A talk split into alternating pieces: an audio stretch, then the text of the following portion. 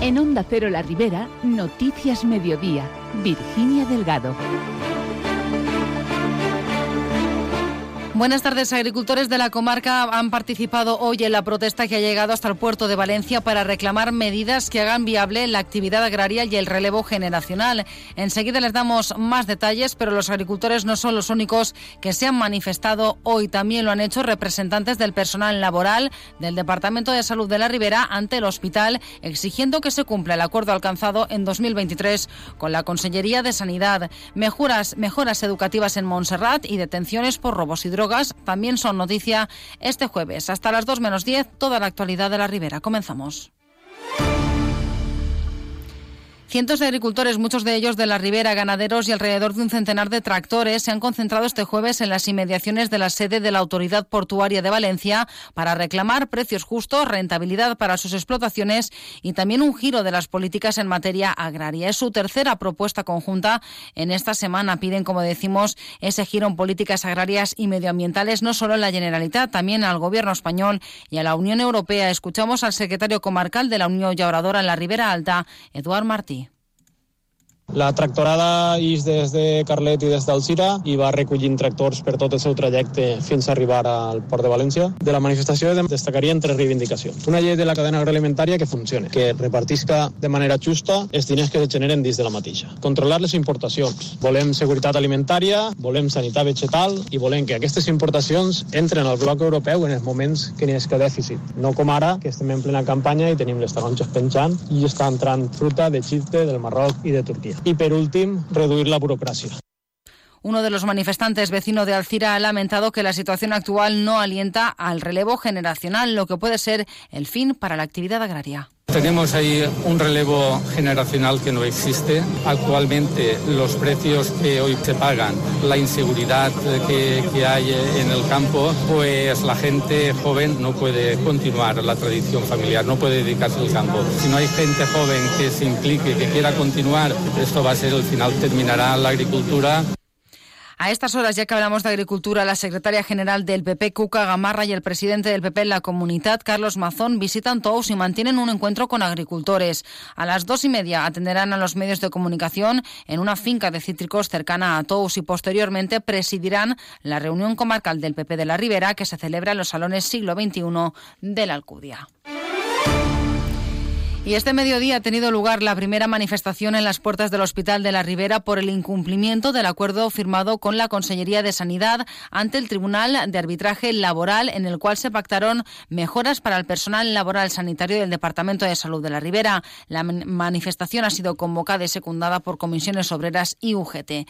Estos sindicatos no están dispuestos, dicen, a renunciar a los acuerdos alcanzados e inciden en que el personal laboral a extinguir no es de segunda categoría y se merece unas condiciones laborales laborales dignas. Escuchamos a Sagrario Pérez de UGT en el Departamento de Salud de la Ribera y a Rosa Arenillas de Comisiones Obreras. Ante la negativa de la Administración de cumplir con los acuerdos con la Consejería de Sanidad que actualmente afectan a más de 4.000 trabajadores y trabajadoras, UGT no está dispuesto a renunciar al cumplimiento de los acuerdos y por ello se movilizan estos días en los centros de salud junto a comisiones, en las puertas de los centros afectados. Eh, UGT no va a parar y no va a permitir que existan profesionales de primera y de segunda y no descarta para nada tomar otras medidas si no se desbloquea la situación. No entendemos desde este sindicato que defender un acuerdo ya firmado ahora se tenga que renegociar otras condiciones perdiendo lo que ya hemos conseguido mm, en el Tribunal de Arbitraje. Por eso Comisiones no va a parar de movilizarse por conseguir los derechos que tantos años nos ha costado. CESIF no ha querido participar en esta protesta. Cambiamos de asunto. Montserrat ha trasladado la necesidad de un nuevo colegio, dado el incremento poblacional que ha experimentado el municipio, así como una solución al incremento de alumnos que se ha dado en el Instituto El Salcalans. Así lo ha expresado el alcalde de la localidad, Sergio Vilar, y en la concejal de Educación, Gemma Alemán, en una reunión con representantes de la Dirección General de Infraestructuras Educativas, en la que se ha abordado la situación de los centros educativos de Montserrat, donde la falta de espacio es el principal problema. Problema.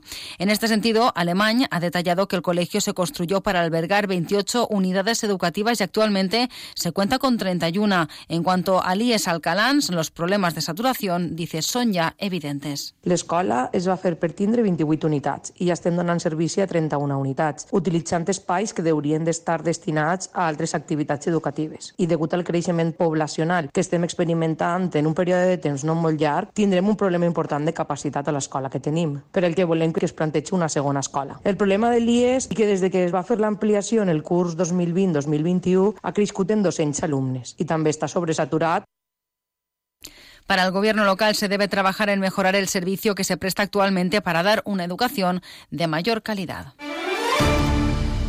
Abrimos página de sucesos. La Guardia Civil de Valencia ha detenido en Favara a un hombre de 44 años y de nacionalidad italiana que engañó a ancianos para estafarles más de mil euros. La operación Abupanza dio comienzo tras la interposición de las denuncias de los representantes de dos personas de 80 y 91 años. El arrestado abordaba en la vía pública a sus víctimas para engañarles con la excusa del fallecimiento de un conocido suyo y les convencía para que le diesen dinero. Se le atribuye un delito de hurto y otro de estafa. Por otro lado, la Policía Nacional ha desmantelado en Alcira tres plantaciones de marihuana ocultas en viviendas y ha detenido a dos jóvenes, una mujer y un hombre de 22 y 20 años respectivamente, como presuntos autores de un delito contra la salud pública y defraudación de fluido eléctrico. Los agentes descubrieron que los tres pisos investigados, enganchados a la red eléctrica de manera fraudulenta, estaban produciendo un consumo equivalente a toda una manzana de viviendas. En los registros se incautaron más de 42 kilos de marihuana, 11 aires acondicionados, 12 ventiladores 59 lámparas y cuatro cuadros eléctricos. El Ayuntamiento de Alcira va a crear una mesa intersectorial de la salud que contribuya a mejorar el ámbito sanitario comunitario. La propuesta forma parte de los objetivos de Xarxa Salud, a la que está adherida la ciudad desde 2017 y apuesta por reunir a todos los agentes de salud de la población. Para ello ya se han organizado dos jornadas de formación. La próxima es este jueves en, la Escuela de Adultos Enrique Valor. La concejal de Servicios Sociales, Políticas Inclusivas, Igualdad y Vivienda, Amelia Blanquer, ha explicado que se trata de crear un espacio de trabajo para la promoción de la salud, donde quepan todos los agentes que contribuyen a nuestro bienestar. Això serà un espai de treball per a la promoció de la salut on tinga cabuda pues, diferents agents socials, des de professionals de diversos sectors, ciutadania diversa. Per a començar bé hem de formar-nos en això de que diguem que és la promoció de la salut i a més a més des d'una vessant comunitària. Això no és ni més ni menys que un punt de partida en el que entenem que a partir d'ací tots i totes parlarem el mateix llenguatge. La salut és el més important. Si no tenim salut no podem tindre res. Y seguimos en Alcira, donde el Ayuntamiento ha convocado la séptima edición de los premios al uso del valenciano en las fallas 2024. Un certamen gracias al que se repartirán 3.000 euros entre los mejores textos de los monumentos falleros. Israel Pérez, concejal de Cultura, ha explicado que estos premios son una apuesta más para fomentar y potenciar el uso de nuestra, de nuestra lengua en todos los ámbitos y en especial en el mundo fallero. La finalitat és reconèixer el bon ús, la ironia i l'originalitat del valencià en els textos dels cartells dels monuments fallers. Podran participar totes les comissions d'Alcira. Enguany fem el setè premi, en la qual repartirem 3.000 euros en tres millors textos dels monuments fallers.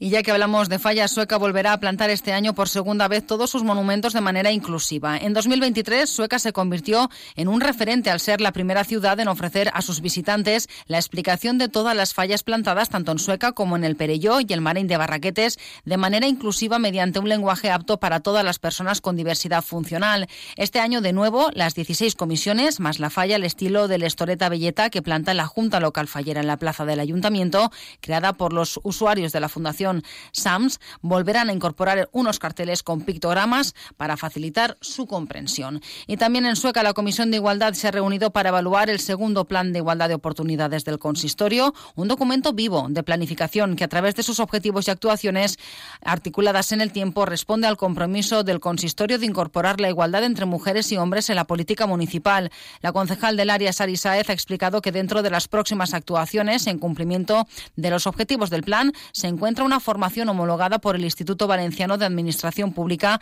que tratará la nueva temática legal para prevenir la comisión de delitos y otras conductas contra la libertad sexual y la integridad moral en el trabajo, incluidos los cometidos en el ámbito digital. También se realizará una auditoría retributiva interna.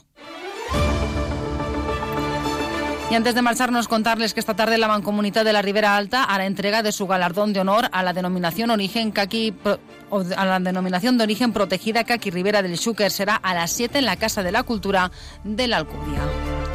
Y la Asociación de Fibromialgia de Almusafes ha organizado una charla centrada en el autocuidado de las personas afectadas por esta dolencia. Se celebrará esta tarde a las 5 en el pabellón municipal y el acceso será libre. Nada más, llegamos así a las 2 menos 10. Noticias ahora de la comunidad valenciana que en Onda Cero. Buenas tardes.